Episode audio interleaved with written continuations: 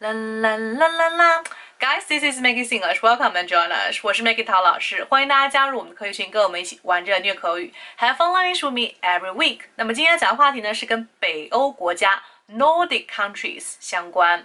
那么之前讲到它幸福指数很高，那么今天要讲的是有关于它的经济，还有它在全球非常领先的一些领域哈。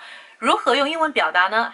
Well, today I will teach you some useful expressions about Northern Europe. You can prepare for your next trip.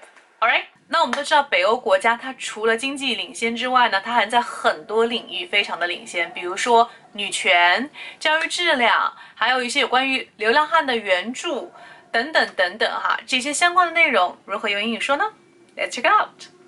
So Nordic countries tend to score near the top of most global achievement lists in areas such as women's rights, the quality of education, environmentalism, and homeless outreach.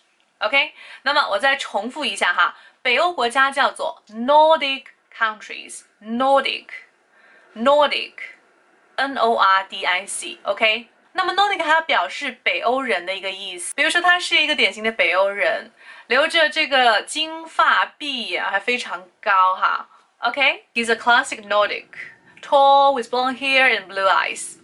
Okay，好，那么讲到了女权，woman's right, woman's right。教育质量，the quality of education, the quality of education。环保主义，environmentalism, environmentalism。注意一下这个词，重音在 mentalism, mentalism。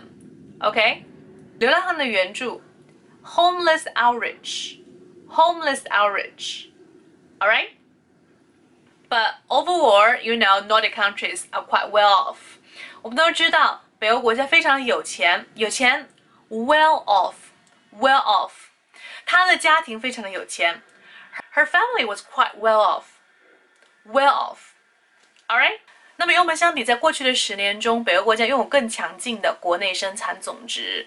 Nordic countries have had much stronger GDP growth over the past ten years. OK, much stronger GDP growth，也就是更强劲的 GDP 国内生产总值的这样子的一个增长。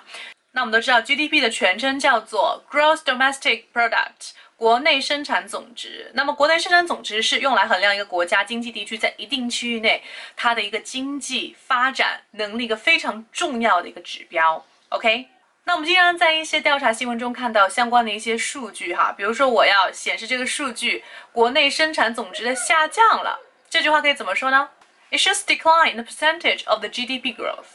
Decline 也就是一个什么下降，Alright。Well, that's pretty much about today, and I like to give you a small task.